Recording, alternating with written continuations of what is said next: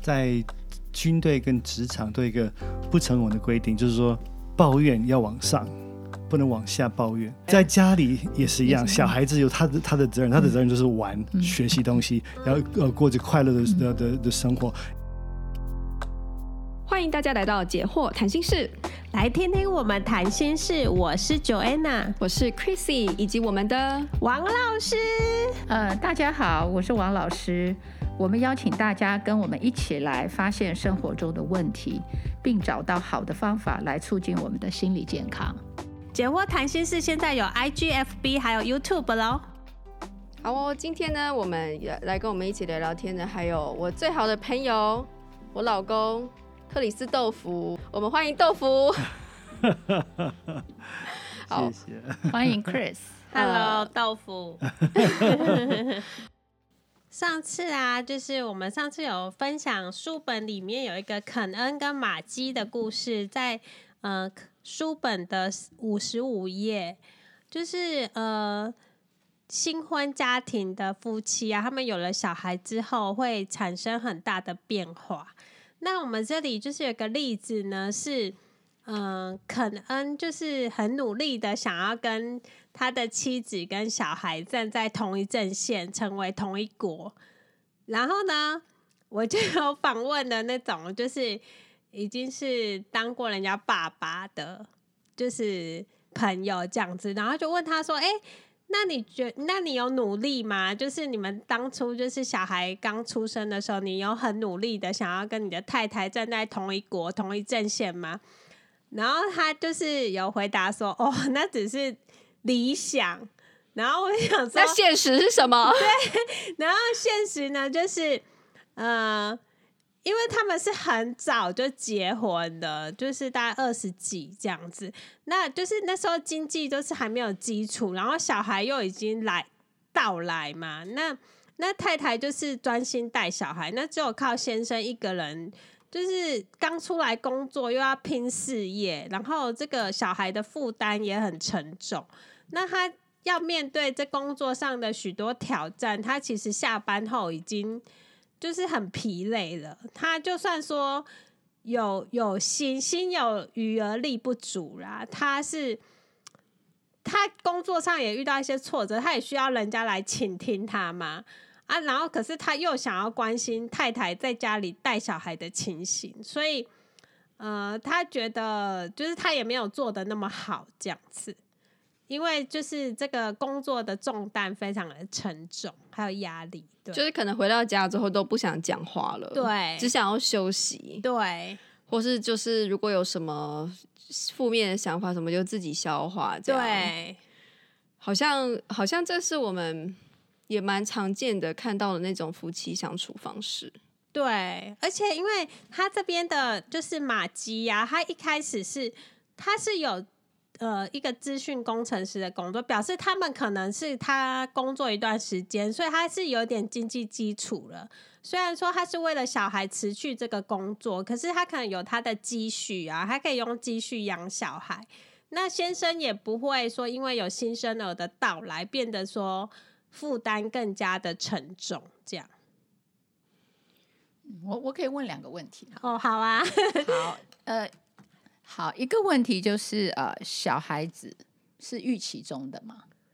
哦，有，他们是很喜欢小孩，而且他们觉得说，呃，年轻的时候就是赶快生，就是赶快养小孩，把小孩带好，就是呃，老了 才不会比较累。这样，因为其实像现在，像我们晚婚晚生，其实四十几岁再带小孩，其实又更累。所以他们那时候很年轻，就决定说。赶快生小孩，这样好。我刚刚问的问题哈，他们是不是预期中的？其实我要讲的是，他们有没有准备好生小孩？他们说他们有准备好。但是我刚刚从你讲的两个理由，一个是他们很喜欢小孩，对不对？哈、嗯，另外一个就是说要趁年轻赶快生。对，我在这里面没有听到准备。哦，你说准备是？就是有积蓄这样的准备。呃，对，其实准备有两种，一种是心理的准备，一种是物质的准备。哦，哦，那个准备就是说，OK，因为他都要算嘛，就是生小孩，我需要、嗯、呃，小孩会增加多少的支出，嗯那我这些支出怎么来？那个就是物质上的准备。嗯嗯那心理上的准备就是说，小孩子出生，呃，我们之间怎么分工，嗯都要准备好。再生小孩是一个，我觉得是一个前提。嗯，才不会如果措手不及。对，就是就是说就是说你没有准备好，因为我们这本书里面讲的这两位，其实他们感觉上是有准备好，因为他们原来都有工作，嗯嗯，然后准备好，然后太太才辞职。嗯，所以从太太辞职这个动作，其实就表示他们其实是有一个规划，然后才决定太太要辞职。哦。啊，，对，所以我是觉得第一个就是要要有准备，嗯，嗯如果没有准备，你就无法达到理想。那个理想包含呃物质跟 心理上的准备。嗯嗯对，所以我我是觉得这第一个是嗯要那个，那第二个就是联想到说他的太太，就他们是怎么决定太太要留在家里照顾小孩，这个决定又怎么来的？嗯，就是 他有说太太本来就比较不不太能适应那种，职场生活，对，太太本来就不太能适应，所以当然有了小孩之后就，就就理所当然的都没有再出去工作过这样。但是这个理由听起来，因为你知道做妈妈其实比出去工作还要累。他没想到可能对，就是你知道 对，所以如果说连出去工作就是朝九，就是只有八个小时的这个工作，他都觉得没有办法胜任，那他怎么去胜任二十四小时的工作？嗯嗯，对，所以这就是两个他问他他。有说，就是呃，他的那位太太是比较艺术家的性格，可能可以自己接案子，可是他没有办法去在一个这个大组织的规范下，不喜欢呐、啊，不能喜欢当小螺丝钉。对，不不喜欢让人家规范这样子，对，那这样就会联想到第三个问题，就是他们对于教养小孩是怎么想？因为小孩是非常要规范的。如果、哦、真的，那当然，小孩子让他自我自由发挥吗？小孩子，你必须教他界限，因为你如果没有界限，小孩子是很紧张的，小孩子反而会很紧张、哦，因为他很焦虑，他不知道什么时候是会被惩罚，因为你那个界限没有讲的很清楚。你知道，我们对小孩是不是要对他的行为，你要鼓励他，或者是要阻止他，是不是就会要有一个规矩嘛？嗯嗯，准则要个准则小孩是很需要规，很需要规矩。就是你一定要让他几点前就要睡，然后几点起来，你这样他情绪才会平稳。哦，帮他养成一个好的习惯，这对样照表操课，他就会照表操课，他反而是他反而他适应的容易，他不用每件事都要想，我现在到底决定六点起来还是七点起来？对，他已经养成习惯，哦所以教养小孩是一定很有规范。所以从刚刚那个例子说，嗯嗯他的太太不适应外在，是因为他是艺术家，不适合规范。对其实这个对刚好就跟教养小孩是相排斥的。小孩子是一个哦要有规范的人。是哦，是这样会讲出这点呢、就是我我没有我没想过哎、对对对，教养小孩是你要帮他立一个规范，那个规范是他的安全的 zone，就说我只要听你的，在这里面我就 safe，包含你会爱我，包含我不会被处罚，嗯包含呃我会被呃称赞我是 OK 的，包含我不会碰到 trouble，、那个规范是非常重要的。对，嗯所以我们父母亲给小孩就是会有规范，那规范有环境的规范，比如说你就要待在这个房间里，你不能跑出去，对不对？像有时候小孩子不是他刚开始学爬，我们一定要给他一个 fence 嘛，就是不要爬出去，嗯免得掉下去或者什么。所以小孩子是非常需要这种安全感，那个规范。那是物质的、物理上的，那将来就是心理上的。比如说，嗯你要做什么，要做什么，要做什么。嗯比如说，你要几点起来，要几点睡，这些嗯如果你都有做到，小孩就会觉得很安全。我今天就是乖宝宝，好，哦，我就不会有哦 trouble，他就会对他的自信是还有自我价值都是非常非常嗯重要的基础。而且他都是可预期的，对吗他知道，我只要做了，你就一定会对会会怎么样对我，对对我不用猜说今天像那种家暴的家庭，就是说通常都是家暴的那个家暴者，他是喜怒无常，对喜怒无常，对小孩最大的伤害就是我没有一个对我没有一个安全的精神。譬如说如果爸爸跟我说，我回来之前你就把功课做好。就够的话，那只要我把功课做好，我就可以预期爸爸回来不会骂我。我就安全，我看到爸爸是很安全的。可如果一个喜怒无常的爸爸，好，你跟我讲功课做好，我已经做好了，你还是照打我，照骂我，对，那这样他就没有那个安全界限，他将来就很焦虑，无所适从。那这样非常影响他的心理健康。对，而且我们辅导老师有讲，他说那种就是爸爸说，哎，我。什么周末带你去动物园玩，然后就真的周末就马上去动物园玩。这一种家庭就是小孩是非常情绪非常稳定的啊。如果是那种爸爸每次都说：“哎，那个周末带你们去哪里哦？”然后到了周末又说：“哦，我们不不要去，太累了，太累了，我要睡觉，睡觉。”或者甚至他会怪小孩说：“你今天早上不乖，所以我们就不去。”对，然后像这种常常就是这样。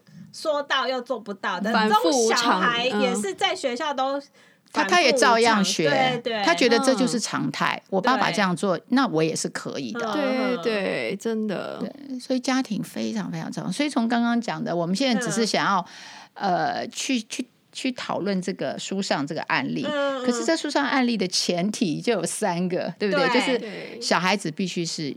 准备好的，那准备包含物质的准备跟心理的准备。嗯、第二个，这个例子是太太留留在家里，那太太留在家里的理由不应该是她不适合外面的工作，因为、嗯、因为带小孩是更难的，她是二十四小时的理由。对，对，所以我觉得这个对。然后第三个就是规范，规范。嗯、然后呃，我朋友是还有跟我讲说，呃。他也想要跟太太哦，不是跟太太跟小孩同一国嘛？可是这也是有难度。他说，因为太太是不是都在家里都没有去上班，就带小孩嘛？那太太就是会跟小孩比较 close 嘛？就啊，小孩也比较听妈妈的嘛，就是倾向听妈妈的话啊。那那如果这个时候妈妈又没有。跟小孩讲说：“哎、欸，爸爸出去外面工，爸爸很爱我们。爸爸出去工作都是为了我们家，就是爸爸也很辛苦哦。然后爸爸回来，你可能要抱抱他，撒娇一下，撒撒娇这样子。可是如果太太，她也没有这样讲哦，太太反而是讲说：哦，你爸今天又不回来吃饭，然后是在忙什么？哦，那么你你爸为什么今天又？”又这么晚回来，那那那个就是会有点，他也想要融入这个小团体，可是因为他是比较不常在家那个人，然后他就没有办法融入。对，这个要融入，其实他必须是小孩子生下来之前都要先讨论好，嗯、就是说，呃，这个小孩是我们共同要的，对，然后。那你要扮演什么角色？我要扮演什么角色？嗯、比如说我，那我就要辞职在家。嗯嗯。那可是那那个先生他也要讲说，虽然你辞职在家，但是我还是希望跟这个小孩是接近的。嗯。那这个妈妈就会，他会叫，就会有一个任务，嗯嗯，让小孩跟先生是有接近的。对对，所以我觉得这个都要靠先讲好的一个准备，嗯嗯，不然如果没有这个准备，我刚听那个例子，就是太太反而是去责怪先生，抱怨抱怨，对，那就表示太太没有准备，对，也是也许也是不经意的，他没有想要挑拨，就是没没有，可是他可能也是其实是要刻意的经营，现在已经不是说。呃，我没有，呃，应该说，我不是故意不让你，反正是要反过来，我要故意让小孩跟先生接触接触。他不能说我不是故意，他们两个对我不是故意不撮合，他反而要做的是我要故意撮合你们，然后先生也有这个心，要双方都有才做得成。嗯对，所以只有单方，然后另外一方是没有这个概念的，是不行的。嗯，这一切都是因为没有在事先讲好。对。哎，以前呢、就是我们有一次在讨论那个男性困境的时候，然后那时候我就听到了一个概念，就是说，嗯、呃，男性有时候是有对他的太太有一种不放心的感觉，好像他不能够把弱点呈现在太太的面前，他一定要呃表现得很好，或是怎么样。然后那时候我不知道为什么会有一个想法，就是说。我不知道，就是说，当一个男孩子在看到他的父母，比如说父亲没有特别的喜欢母亲，然后母亲在父亲的背后也在抱怨父亲，我不知道他会不会对孩子而言是一种伤害。那是一种效法，效法他会学习。或者是一种恐惧吧，就是说我爸我妈妈都在爸爸背后骂他不够好，嗯，会不会有这种？因为我我其实觉得，我觉得夫妻在孩子面前还是尽量要保持中立呀，不是中立，要有 讲的比较委婉一点，是说要有礼貌。就如果说你对于先生有抱怨的话，你就直接跟他讲，不要跟你的孩子抱怨。嗯，然后。太太对呃，就是呃，先生对太太有意见，也是就是你要直接跟他讲，而不是用你的行为，比如说你就出轨或者你又怎么样，然后来表达你对于太太的不满，你要直接跟他讲。然后对于外人，所以就是这个夫妻之间关系的外人，比如说像是孩子啊，或者是其他的人，就是还是要尽量说好的。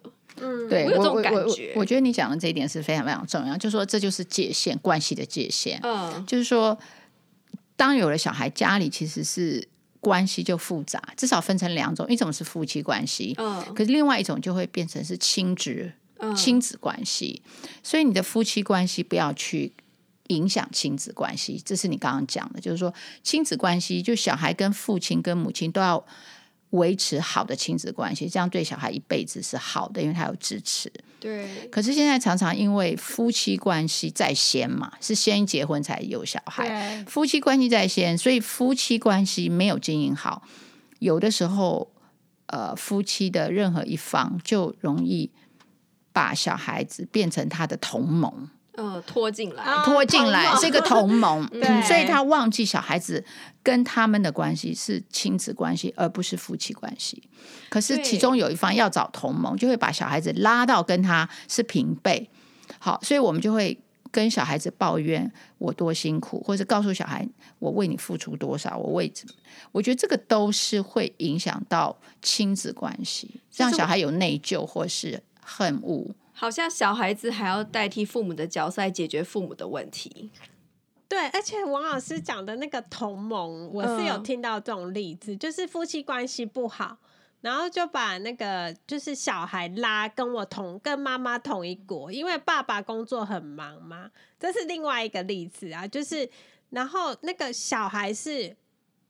看到爸爸是完全也是不礼貌，然后就直接骂他、指责他，就都学妈妈的这样。嗯嗯。然后，然后其实先生也很痛苦，因为他觉得我赚钱那么辛苦都是为了这个家，但是我的太太也也不鸟我，然后小孩也不鸟我，然后他如果一旦离婚，那个孩子的心也没有跟着他，也不想要跟他，对，就是被破坏了亲子关系。然后他变成如果。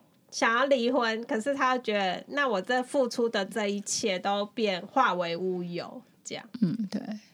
所以我，嗯，我觉得今天这个就是讲到很重要的一个关键，就是我们结婚要有小孩的时候，其实要准备好做父母的角色。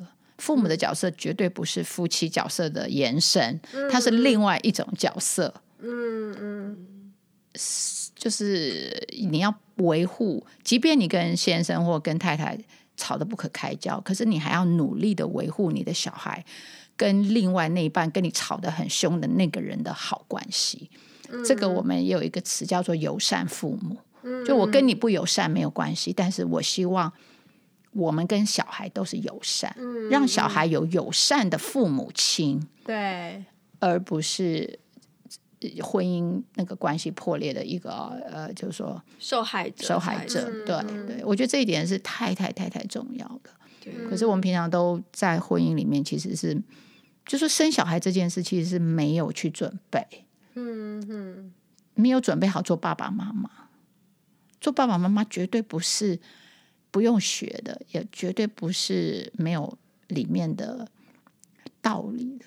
对，可是很多时候我们就是我怎么对待先生，我就怎么对待小孩，嗯，或者甚至把小孩就是拉过来变成我的另外一个先生，或者取代的先生，或有时候先生也会把女儿拉过来，变成一个我取代的太太，这些都非常非常非常很糟的影响，就对了，嗯。嗯这是很严肃的问题。你看，我们现在只是讲前提哦。严肃的，这样就是呃，所以有有的人就是本来就是结婚后跟太太关系没有那么恶劣，可是有了小孩之后，那个恶劣是加速的恶劣，因为又。绞尽了第三个人的关系，对，尤其这两个关系还不太好的人，嗯，看他怎么样不成熟的，嗯、会把小孩卷进来。嗯嗯，如果他们俩都很成熟，他们就知道我们不要把小孩卷进来。小孩永远要有对他友善的父母亲，小孩子要永远拥有父母亲。嗯嗯，我觉得这个观念应该要更深植于我们心里了。就当你有小孩的时候。对对，我觉得还如果还没有呃，就是比如新婚夫夫妻还没有生小孩的时候，也许可以去认识一些已经有小孩的对的夫妻，然后可能也许帮他们带个孩子带几次啊，我不知道有没有用啊，就是至少你要了解一下到底生小孩子是什么意思。对，然后还有，其实我刚才也想到，就是说，其实呃，这些问题也不是说就是发生这些事情，就是。就是有以上的刚才的那些情况，说也不是说这个就没有救嘛。嗯、我觉得可能要调整啊，对，还赶快调整、嗯。还有一个，我觉得我这边好像有看到一个问题是，他们没有办法去辨认出问题，就是说，比如现在是一团糟的情况，两个人关系好像不好，可是好像没有辨识出那个可以解决的问题。然后去对症下药，我有这种感觉，就是说，嗯、因为其实就我刚才在听的时候嘛，我就会想到说，所以那就像是，呃，爸爸是在外面工作赚钱嘛，那妈妈在家照顾小孩，其实他也是一种工作，对，所以其实说两个人其实也就是回家还是可以讨论他们各自在工作上面遇到的困难，嗯，让对方了解，然后他们还是可以一起讨论，嗯，比如说。也许妈妈会说：“哦，我我没有想到说照顾孩子这么累，嗯，然后我也也那我也没有想到说哦，我们需要原来需要这么多钱，对，那会不会说，哎，我也去找一份工作，然后那你帮我多照顾一点小孩，给我一点自由，或者是就是我们重重新来。”就是在调整，因为多了一个人嘛。对这个工作分工，原、嗯嗯、原本我们只是好像很简单讲说，我就去赚钱，你就生孩子，然后照顾孩子，好像讲的很简单。可后来发现好像，哎，没有那么容易。其实这个还是可以在工作上面做调整嘛。只是有时候因为你好像已经深陷其中，然后呢，你也有感感觉没有办法辨认出到底问题的症结在哪边，嗯，所以就。就失去了调整的机会，对对，所以我觉得这个还是要求助，对对对，对，就是一样，就是夫妻的问题、亲子的问题，嗯、其实都一样，就是要有人可以讨论，然后把那个正确的观念能够深深植于心，嗯、然后再去调整，往那个正确的观念去调整。这边讲的这些观念，就是说小孩子是需要两个父母都要。嗯，然后他要跟两个父母的关系都要很好。嗯，那请问我们怎么促成？怎么促成？嗯，这时候我们都要帮忙对方去讲好话，对，对不对？就太太要帮忙先生去讲这个爸爸的好话，那爸爸要帮忙太太去讲妈妈的好话，以至于在小孩子跟父母，就小孩子的在心目中，他的父母都是好的。对。我觉得这个是一个做父母的责任。嗯，对。与此同时，我觉得如果你能够说出对方的好，比如说说夫妻啦，如果你能够替对方说话的话，其实你就也某种程度的在了解对方的苦处的的的辛苦的地方，嗯、然后你也在体谅跟包容，而且看到对方的优点，对对，那个好印象就会有。嗯、对对对对，所以其实这也是还是有我我觉得呃。就说这个例子很好了，让我们可以看这件事。如果说有呃正在面临这种情况的时候，就是说其实还好像还是有方法可以可以寻求帮忙啊，或解决的这样。那个嗯，在嗯在军队跟职场都有一个不成文的规定，就是说，我们说抱怨抱怨要往上，不能往下抱怨。就是说，你你你有你有什么问题的话，你对你对上司或者你对平辈的，就就要跟上上面的人讲，不能跟跟小兵讲，还是跟呃跟一般的的员工讲。嗯，因为他们有他们自己要负责的事情，你心上面的人的心情怎么样，是你跟上面的人要要要解决，而不是下面下面的人，你不要他们没有责任，他没有责任要解决你的问题。在在在，家里也是一样，小孩子有他的他的责任，他的责任就是玩、嗯、学习东西，然后呃过着快乐的的的的生活，然后要要要他还该玩的时候好好玩，对，要要成立自信，这这这些，而不是他不是要要帮你解决你跟爸爸之间的事情。你听听懂我意思吗？对对对，嗯嗯，哦，这个举例很好。对，是。对。可是因为家庭，就是因为我们常常都觉得家庭就是私领域，我可以随便，我可以任性。其实没有，其实管理家里才是累呢。清官都难断家务事啊。是的，就有一种感觉，好像说哦，孩子，我们是一起的，你要来帮妈妈分担妈妈的烦忧，爸爸帮爸爸分担爸爸的辛苦，是干孩子屁事啊？对啊，对，所以我觉得界限一定要一定要从家里养成。你知道，所以很多时候我们会误解说，好像在家里是没有界限，不对，家里的界限，家里才是学习界限的起点。所以小孩就要有个小孩的位置，爸爸妈妈有一个位置，祖父母有一个位置，不能跨。可是我们现在，比如说隔代教养，我们就是让祖父母去取代爸妈的角色，对，好，或者是。假设是单亲，可能我们就会让小孩子去变成另外一个呃父母亲，就是少的那个父母亲。嗯、所以我觉得这些都很可惜。就是我们在经营家庭的时候，我们呃忘记家庭是规范的开始。嗯嗯，没错。这个可能有点题外话，但我在台湾还有在亚洲的电影里面，常看到什么父母跟小孩子说：“你比较喜欢爸爸还是喜欢妈妈？”那、嗯、在我们家。我家我们家有八个小孩，那我从小到大都不知道我爸妈比较偏偏袒谁，他们他们不讲，他们就是不应该讲，我我不应该讲，不应该，而且这是一种负担。但小孩子知道哦，你比较喜欢哥哥，那那那我就就其他的小孩就会很受伤，嗯、我觉得。而且你妈分化，你妈没有就是要你在你妈跟你爸之间选择，对不对？没有没有没有没有。对，我觉得这是非常好的基本的概念。对对，我觉得是小，尤其对小孩子来讲，因为他们小小的心灵，你看他那么大的，其实，在我们看来这是小事情，但是小孩子在他们的小小心里面是个很是他所有的世界。对对，是会变成一个大问题。对，大问题。对，因为他两个都要，结果今天突然发现，哎，我我少了一个，另外那个被人家抢走了，那种心理的那种紧张。嗯。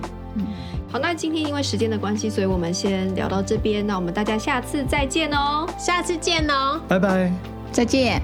如果你喜欢我们的内容的话，也请你分享给你的好朋友哦。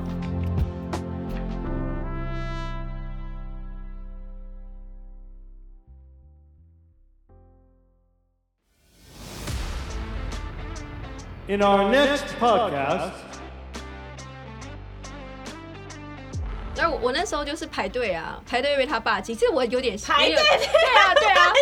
我我那时候是八个小孩，你是排第排第几个？没有，就那时候只有要送我们回回台湾，只有我们，对，我就排队啊。其实我也是还蛮期待的。我说他会不会收稳？我觉得他会不会就是把我当女儿啊？这样子这样。